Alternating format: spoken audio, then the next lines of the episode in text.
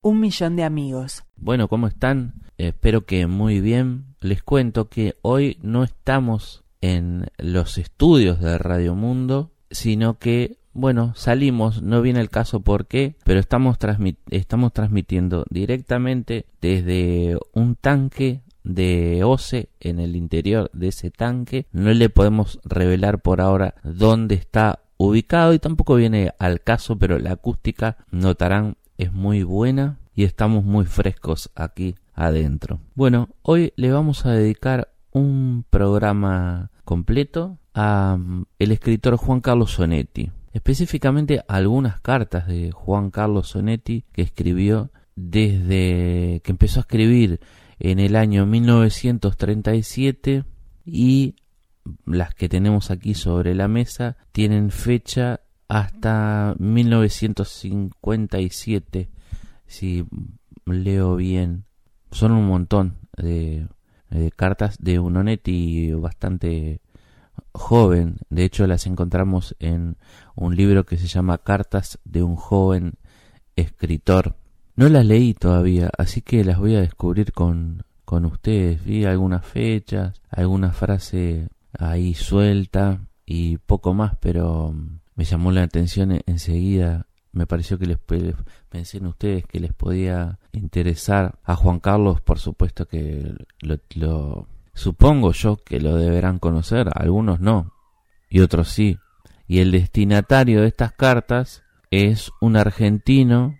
El escritor Juan Carlos Sonetti le escribía en aquel momento a Julio E.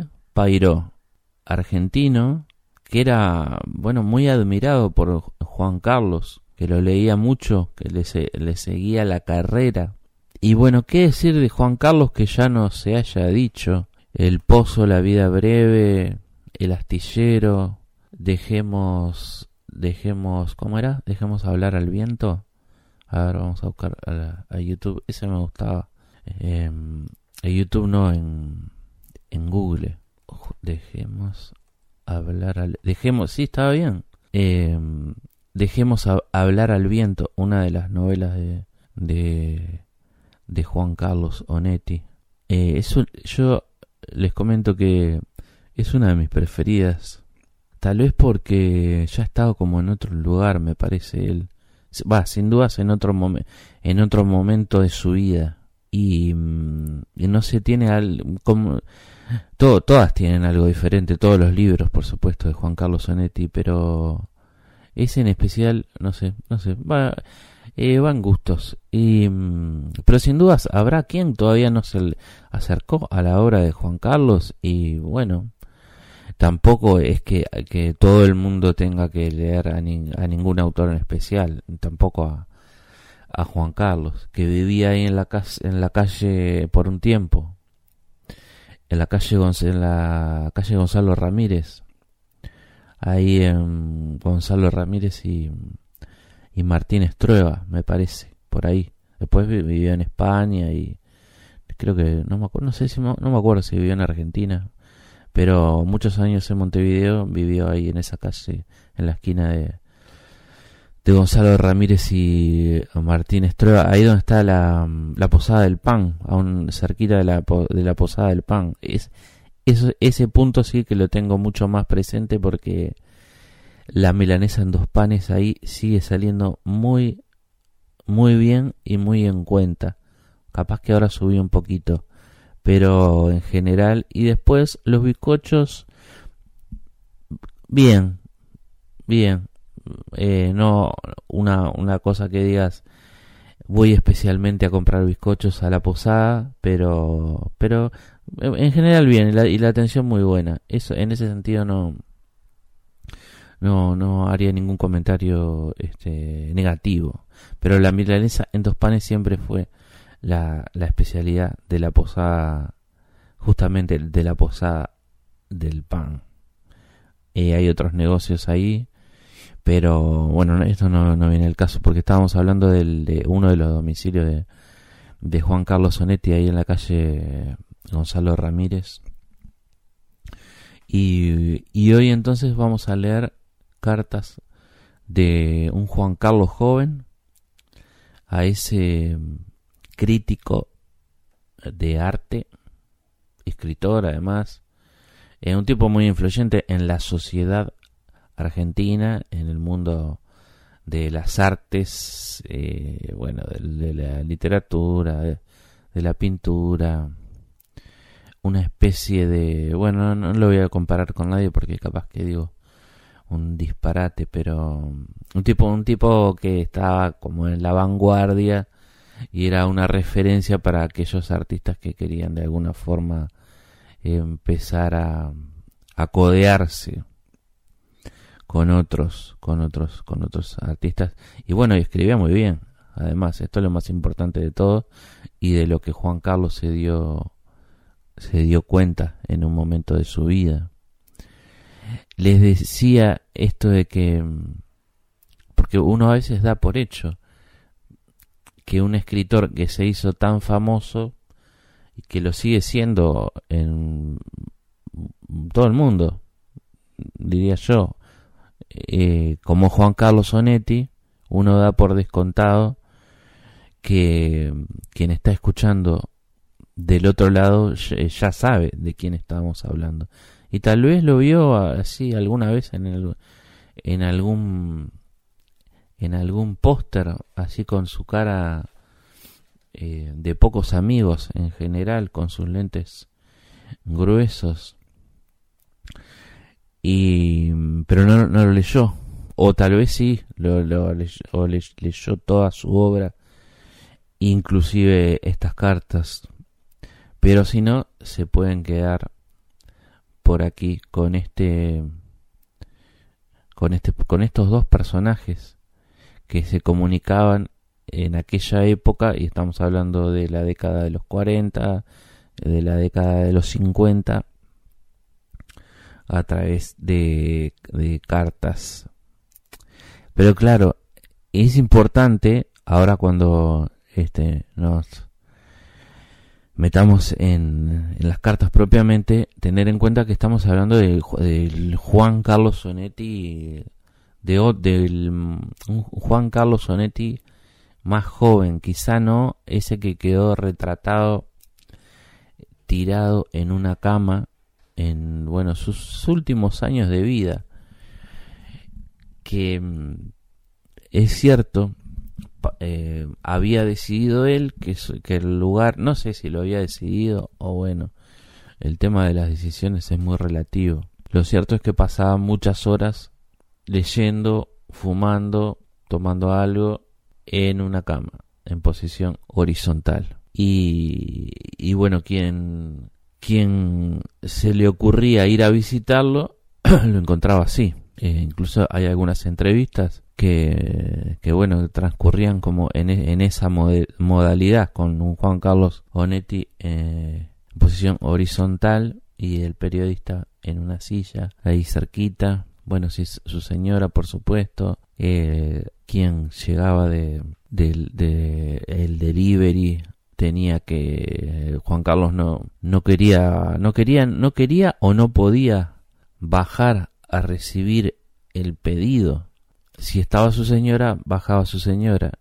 Y si no, él insistía, a lo sumo gritaba por la ventana y entonces el delivery entraba no solamente y tenía que ir hasta ahí, hasta los pies de la cama para dejarle el bueno el almuerzo o la cena a Juan Carlos.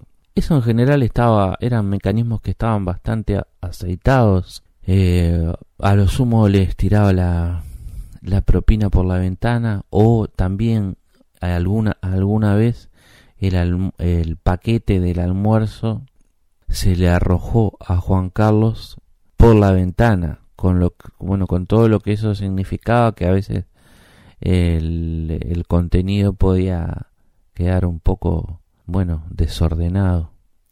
Pero sin dudas lo más, lo más problemático, y esto creo que es poco conocido porque no está, no está, no quedó escrito en ningún libro, pero sí lo saben los allegados.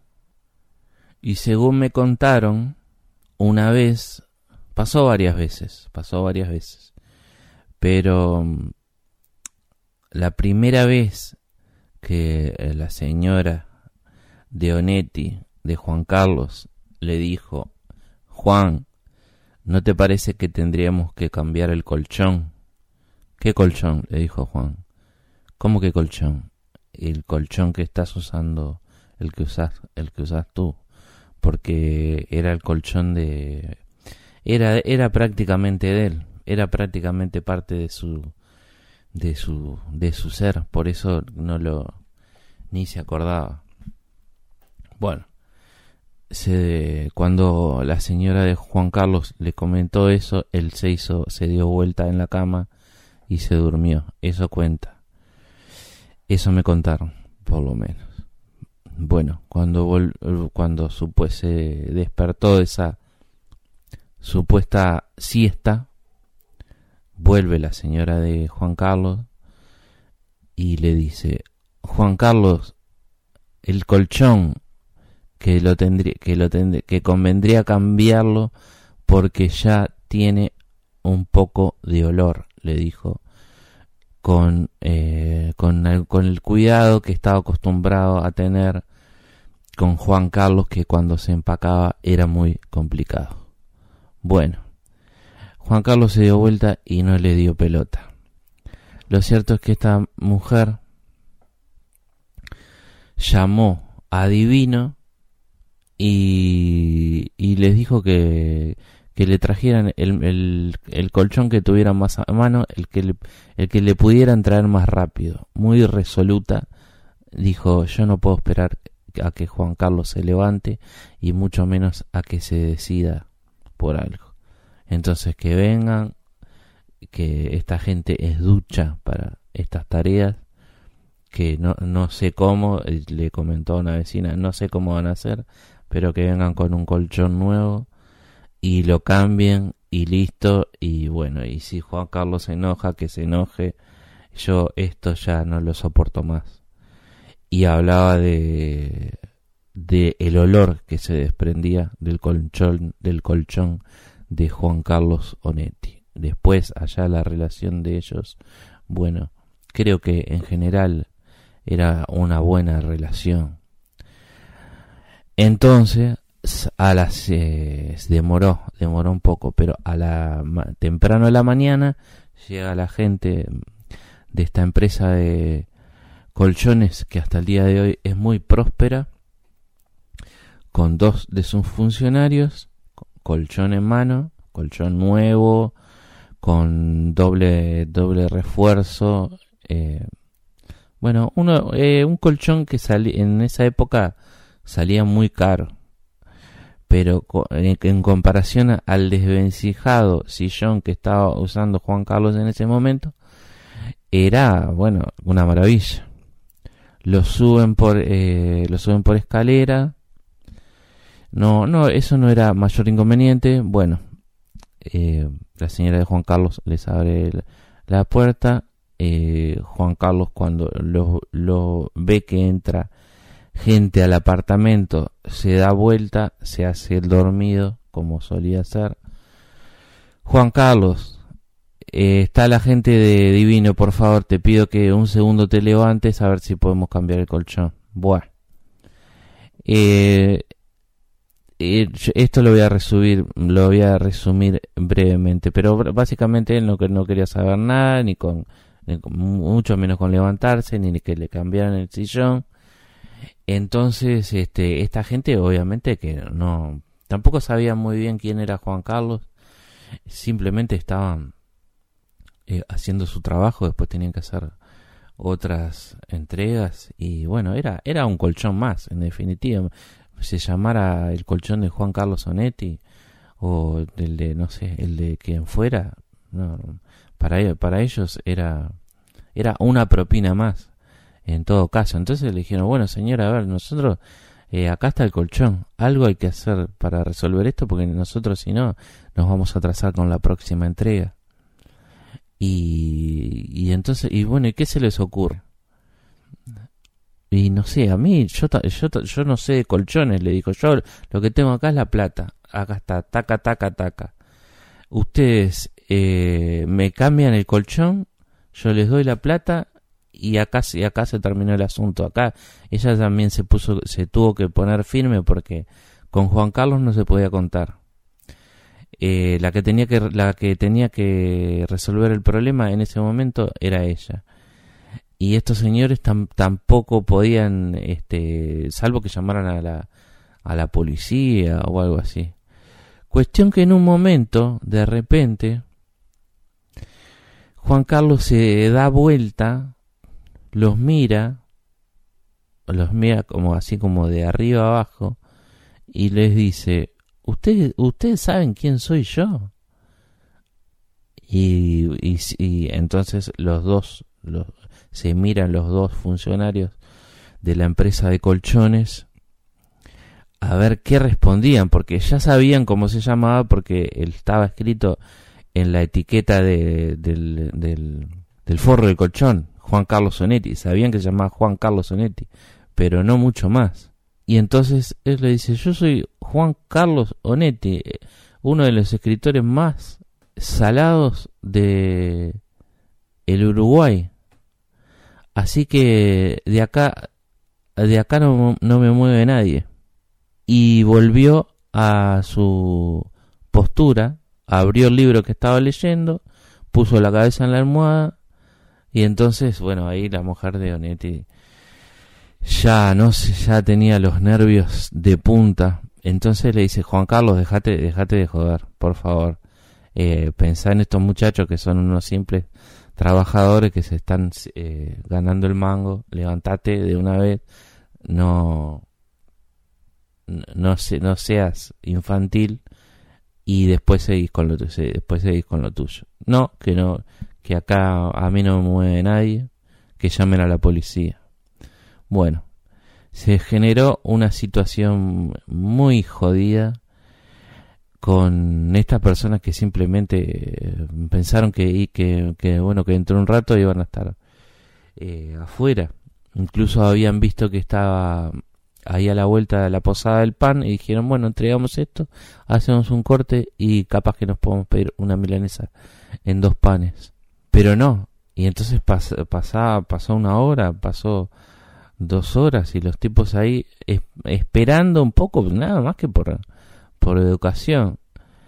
Y sentados los tres, estos dos funcionarios y la señora Danetti, y bueno, dice, bueno, eh, la, la, la que queda como la, la última opción sería eh, levantarlo, a, levantarlo todo a él, a Juan Carlos, con el colchón y poner debajo el colchón nuevo.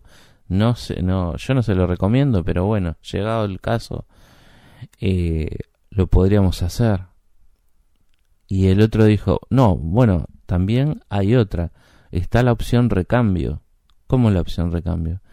Sí, claro, nos llevamos a, nos llevamos el colchón viejo con, con eh, Juan Carlos encima y le, le le, dejamos este nuevo, pero también le puedo mostrar otro escritor, mucho más joven, eh, mucho menos problemático en principio, por el mismo precio. ¿Cómo es eso? Sí, es la opción recambio que le estamos ofreciendo. En este caso, excepcionalmente y por ser usted, le dijeron, le cambiamos el sillón y le cambiamos el, el colchón y también el escritor. ¿Y cómo es el asunto? Bueno, el colchón usted ya lo vio, es lo mejor que hay en el mercado. Y en el y, mm, y escritor ahora nos, nos llegó recién y ahí le contaron un poco, le abrieron un, un portfolio que tenían y le mostraron a Eduardo Galeano. Dijeron, bueno, este es, un escritor eh, que viene muy bien, pinta para grandes cosas. Eh, no es, es otro estilo, es otro estilo, pero podría salir ganando. Podría salir ganando, le dijeron. Y lo pensó, lo pensó la, la señora, porque el precio era el mismo, pero no se decidió. Hubiera, eso, eso hubiera sido, bueno, no, no, no sabemos que es como mm, contra, contrafáctico es, no me acuerdo. Pero tal vez ese momento, en ese momento cambiaba la historia de, la, de toda la literatura en el Uruguay, para bien, me parece. Cuestión que se quedó con la primera opción. Un funcionario levantó el colchón del lado de la cabeza de Juan Carlos, otro funcionario levantó el colchón del lado de los pies y con mucho esfuerzo la señora de Juan Carlos puso el colchón nuevo debajo del colchón viejo de Juan Carlos y se fueron a la mierda. Esto pasó varias veces. Juan Carlos llegó a tener 10 eh, colchones, uno encima del otro. Eh, llegaba hasta el techo él mismo en un momento de la cantidad de colchones porque nunca se lo nunca se lo pudo despegar de ese colchón al que no sé si tendría un vínculo de afecto o de qué tipo guarda para la gente de esta empresa de colchones fue una pegada porque sabían que cada pocos meses eh, podían vender un colchón un, un colchón nuevo en fin. Y cada vez iban con la, la segunda opción, que es la opción recambio, y lo intentaron con varios escritores, incluso escritoras. Pero bueno, esta mujer en definitiva le tenía cierto aprecio a Juan Carlos. Y, nunca, nunca, terminó aceptando esa opción recambio. Eh, en un momento le avisaron a Eduardo, mirá que te vas, mirá que te salió el pase. Eh, el, el punto sigue siendo muy lindo ahí en la calle Gonzalo Ramírez. Pero, pero bueno, eh, la historia no se dio, no es muy, no es muy conocida. Juan Carlos siguió en su sillón, en, e, bueno, en esa, en su sillón no, en su colchón, en esa pila de, en esa pila de colchones, hasta sus, hasta sus últimos, hasta sus últimos días. Después se hizo amigo con esta gente porque ya era habitué, venían, bueno, charlaban con él, pedían ahí en, en la posada del pan, pero bueno, me parecía, me pareció lindo compartir con ustedes esta historia fallida, pero que forma parte de la realidad de este escritor célebre uruguayo, Juan Carlos Sonetti, del que hoy vamos a leer algunas cartas de, de su juventud. Era, era, era otro Juan Carlos. Un millón de amigos. Un programa de Federico Medina. Seguimos en Un millón de amigos. ¡Viva la radio!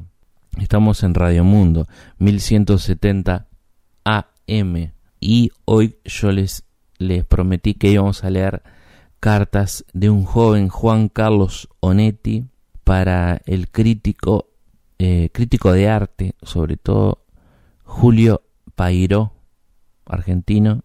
Él, estas cartas están en, están todas eh, juntas en, en dos o tres lugares, pero uno, el más fácil de, de encontrar, es un libro que se llama Cartas eh, de un joven escritor con correspondencia, correspondencia con Julio E. Pairo. Y que no sé si se consigue muy fácil o no. Yo diría que sí. Diría que se consigue facilísimo, muy fácil de conseguir este libro. Pero realmente fácil. Tan fácil que lo yo lo, conseguí también sin buscar mucho. Bueno, vamos a meternos entonces en este libro a buscar cualquier página. Una carta así como al azar, yo no las leí todavía. Eh, pero imagino que... Bueno, no vamos a imaginar nada. A ver, una de junio de 1938. Mi querido Pairo, recién ahora consigo tiempo y máquina para escribirle. Espero que habrá recibido ya la carta indescifrable de doña Julia, habiéndose enterado, por lo menos, que las conferencias estaban en nuestro poder.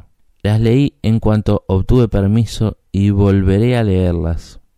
En realidad, el arte que de veras me entusiasma, el que es capaz de interesar todas las partes de la personalidad del suscrito, comienzan allá por fines del siglo. Se imaginará entonces que no he perdido oportunidad de leer cuanto anduvo cerca en mis manos con referencia a ese tiempo artístico y sobre todo lo que trataba de pintura en tal época por ser esta la rama que anduvo más rápida y vivamente en lo que va del siglo. Nunca leí nada tan claro, tan asombrosamente sencillo y explicativo como esas conferencias suyas. Y aquí sencillez es el mayor elogio, porque usted transmite sencillamente no sólo aquella clase de conocimiento intelectual de la cosa, sino además el mucho más importante conocimiento intuitivo o sensorial o de corazón. Estas palabras no sirven, pero usted me entiende. Es absolutamente necesario que esas páginas se alarguen y hagan un libro. No digo esto por toda la riqueza que hay en ellas susceptible de explotación. Estoy pensando en su artículo sobre Maruja Mayo. Hay allí pedazos de un verdadero escritor. No lo tengo a la vista, pero recuerdo la impresión de unas líneas donde habla usted de las ferias populares y sobre todo otro de una fuerza de comunicación y un estilo exacto, ni una palabra más ni menos, que está al final de un párrafo y nos habla de alimañas y osamentas. Pienso que el libro le dará la libertad necesaria para escribir todo así, en las conferencias debe haber sido forzoso descender de vez en cuando a la realidad de un público asistente. Posiblemente no le interese en nada la parte literaria del asunto, pero mi vicio es incurable y usted sabrá perdonarme. Por aquí sin novedades, se pinta y se escribe, se trabaja también y también hoy sábado y mañana domingo. A aquello que se llamaba balance sucede una cosa que se llama liquidación y hay que trabajar a toda hora. He visto fugazmente a Torres, comprendí que no tenía noticias de sus sacrilegios en cursos y conferencias, y como es natural, no mencioné el asunto. Tengo muchas, muchísimas ganas de charlar con usted, y también temas para esas charlas. Lo malo es que las cartas me desaniman desde el principio y nunca se dice nada y la tierra sigue rodando con nosotros y el tiempo. Vaya a saber dónde estarán las sensaciones charlables de hoy cuando podamos juntarnos. Tengo unos discos de jazz prestados por Augusto Torres. Los estoy escuchando en todos los momentos posibles y con mucha atención. Eso es el instinto suelto. Digan lo que quieran los intelectuales jazzistas. Lo que lo salva y cómo es que se trata del instinto de una raza infeliz y religiosa. Pero ciertamente es posible sentir, oyéndolo, la angustia mansa y sin salida, sin salida en el mundo tangible, del hombre, negro, amarillo, judío y ario. Yo quisiera saber cómo concilia Torres Padre su simpatía por el jazz con la abstracción y la medida pero como no quiero molestar, y a él menos que a nadie, me quedaré curioso. Escríbame pronto y largo. Saludos nuestros para todos ustedes. Onetti. Bueno, acá Juan Carlos tenía 30, 31 años y ya se nota que estaba hecho. De todas formas, hay como una, como una, como algo, ¿no? Algo ahí brillante, pero ya evidentemente, bueno, a ver, vamos a buscar otra carta de Juan Carlos para este crítico literario, Pairó, que dicen los que saben que influyó mucho en su obra. Y sería lógico porque, como bien lo decía en esa carta, por ejemplo, bueno, era, era un habitué de sus columnas, de sus críticas, de sus publicaciones, eh, y le caían en gracia, cosa que era, era muy difícil, como ustedes sabrán. Este, Juan Carlos tenía un, bueno, un gusto muy, muy, muy, era, Juan Carlos era muy especial. Esa era la forma, esa es lo que creo que es la forma en que mejor se, se resume su, su, su personalidad o su sensibilidad artística. Vamos a ver, esta no tiene fecha. Querido Julio, su carta me llega en mitad de las vacaciones. Playa, árboles y lago. Me alegra que, la que le haya... A ver, vamos a agrandarlo un poquito. Querido Julio, su carta me llega en mitad de las vacaciones. Playa, árboles y lago. Me alegra que le haya gustado el chiste de la reiteración. En cuanto a lo que me dice de Cortázar y compañía, estamos de acuerdo y es un problema que me preocupa. Tengo miedo a una literatura o a cualquier arte que requiere una clave para su comprensión, clave que amenaza ser secreta y la empresa se reserva el derecho de admisión. Recuerdo anécdotas y letreros que vi en Estados Unidos. Así llegaríamos aparentemente a una segregación intelectual. Y digo aparentemente porque en muchos casos innominables no se trata de diferencias mentales entre el escritor y sus lectores, sino en la tan vieja tontería de buscar con deliberación y empeño aquello a que estamos condenados, y los disimulos no bastan. La originalidad. A mi provecta edad es creíble que jóvenes, y no tanto, me pregunten por caminos que suponen desviados y astutos. ¿Cómo hay que escribir? En general mienten, ya traen la intocable obra maestra bajo el sobaco. Como soy paciente, y usted recordará muy educado, como soy paciente, y usted recordará muy educado, digo no joder con pavadas, aconsejo escribir como y que salga del forro del estómago, pero es difícil, difícil el estado de pureza y desnudez, el total abandono y sin embargo uno lo hace sin esfuerzo cada vez que se enamora para siempre. Bueno, para vacaciones charlé bastante, pero no me despido sin decirle que sería una muy buena receta el retorno al alfa y al ABC.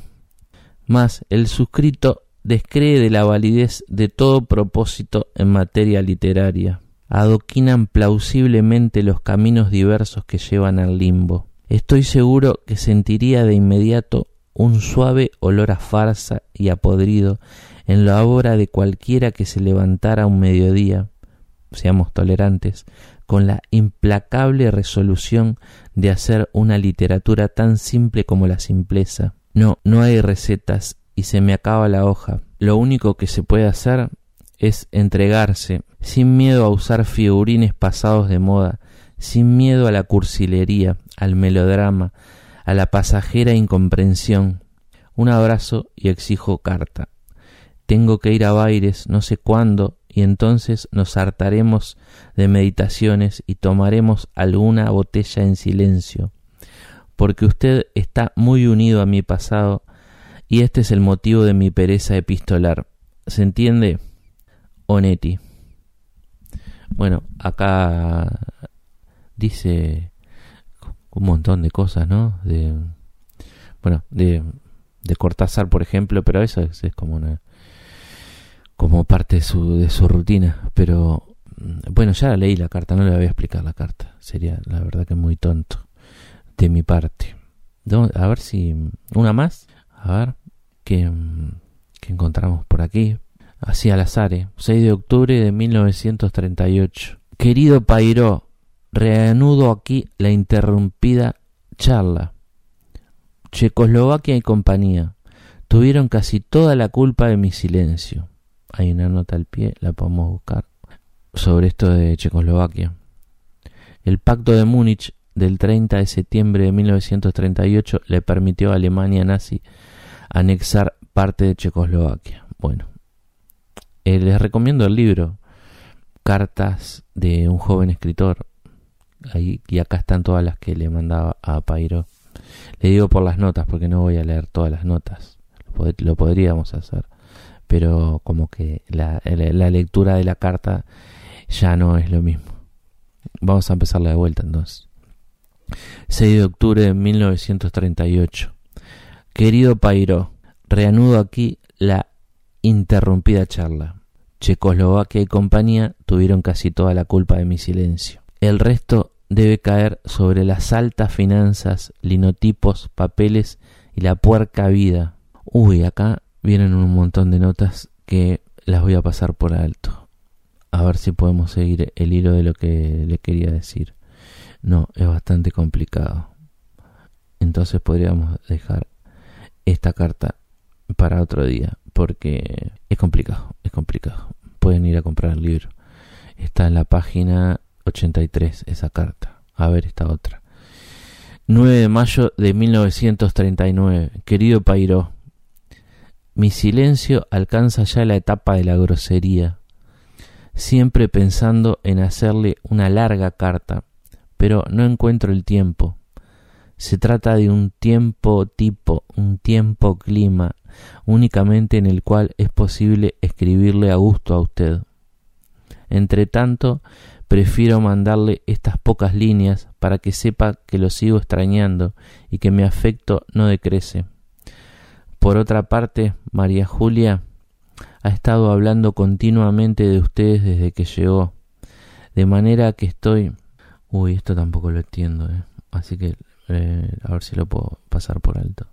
Bueno, seguimos. Adjunto un prospecto de propaganda para que pueda comprobar cómo se mantiene de buena y eficaz mi literatura. Hay un mundo de cosas para conversar con usted, pero no tienen urgencia y prefiero no estropearlas con resúmenes, reservándome para la carta extensa de que le hablo y vuelvo a prometer. Hasta entonces, porque tengo que trabajar. Saludos a todos, un abrazo de su amigo Onetti. Carta mecanografiada, fechada a mano por Pairó, escrita en una hoja de la editorial Acción que publicaba Marcha. Mira, ese es un, un detalle lindo. Una más, no sé, a mí, a mí me, me parece entretenido este ejercicio. Este, este, el de hoy, de acercarme a, a este Juan Carlos. 16 de mayo de 1939. Vamos a ver si es posible escribir una carta que diga alguna cosa. Como verá, habrá visto la carta con que rompía mi largo y fecundo silencio se cruzó con la suya. Esto me ha pasado muchas veces. Voy a escribir hoy, me digo, no, es mejor esperar mañana, porque si hoy llegara la carta, la mía, al cruzarse con la otra, perdería todo sentido, ya que mi correspondencia, por el hecho de haberme escrito, queda de inmediato a la espera de una carta respuesta, y al recibir, contrariamente, una carta pregunta, el impas, en realidad, se habría mantenido sin variantes. Y así, repitiéndose la reflexión todos los días, pasan semanas y meses, hasta que valerosamente se acepta correr el riesgo del cruce epistolar, el que se realiza fatalmente nueve veces en cada diez. Perdóneme esta puteada sin gracia, cuyas causas espero explicarle. Para preparar el ambiente, permítame contarle un buen chiste que se relaciona con lo del silencio largo y fecundo. Cuando Mallea comenzó a publicar, luego de muchos años, lo último suyo que se conocía eran cuentos para una inglesa desesperada. Aparecieron paralelamente juicios críticos, raramente unánimes en su elogio. El asunto culminó, para esta historia, en un artículo publicado. Este exceso de publicado y publicar debe obedecer a la inminente publicación de marcha. Culminó en un artículo aparecido en un diario uruguayo que firmaba un señor Brughetti y donde insistía en el tema del silencio magiano, hablándose de terrible y gran solitario, dramática soledad y el agradecimiento que América debe a Mallea por estos años en que se encerrara silencioso a meditar en sus destinos. Estaba en un café con un amigo, Espínola, que leía el juicio del señor Brughetti. Yo, que acababa de leerlo, meditaba.